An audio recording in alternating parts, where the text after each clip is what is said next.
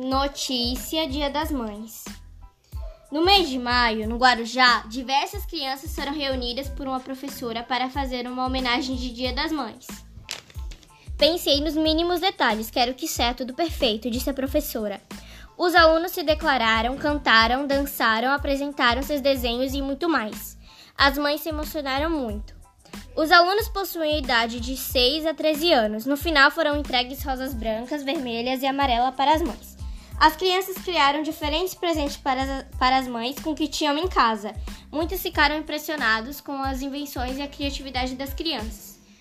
Tudo foi melhor do que pensei. Fiquei muito feliz que minha ideia deu certo, disse a professora.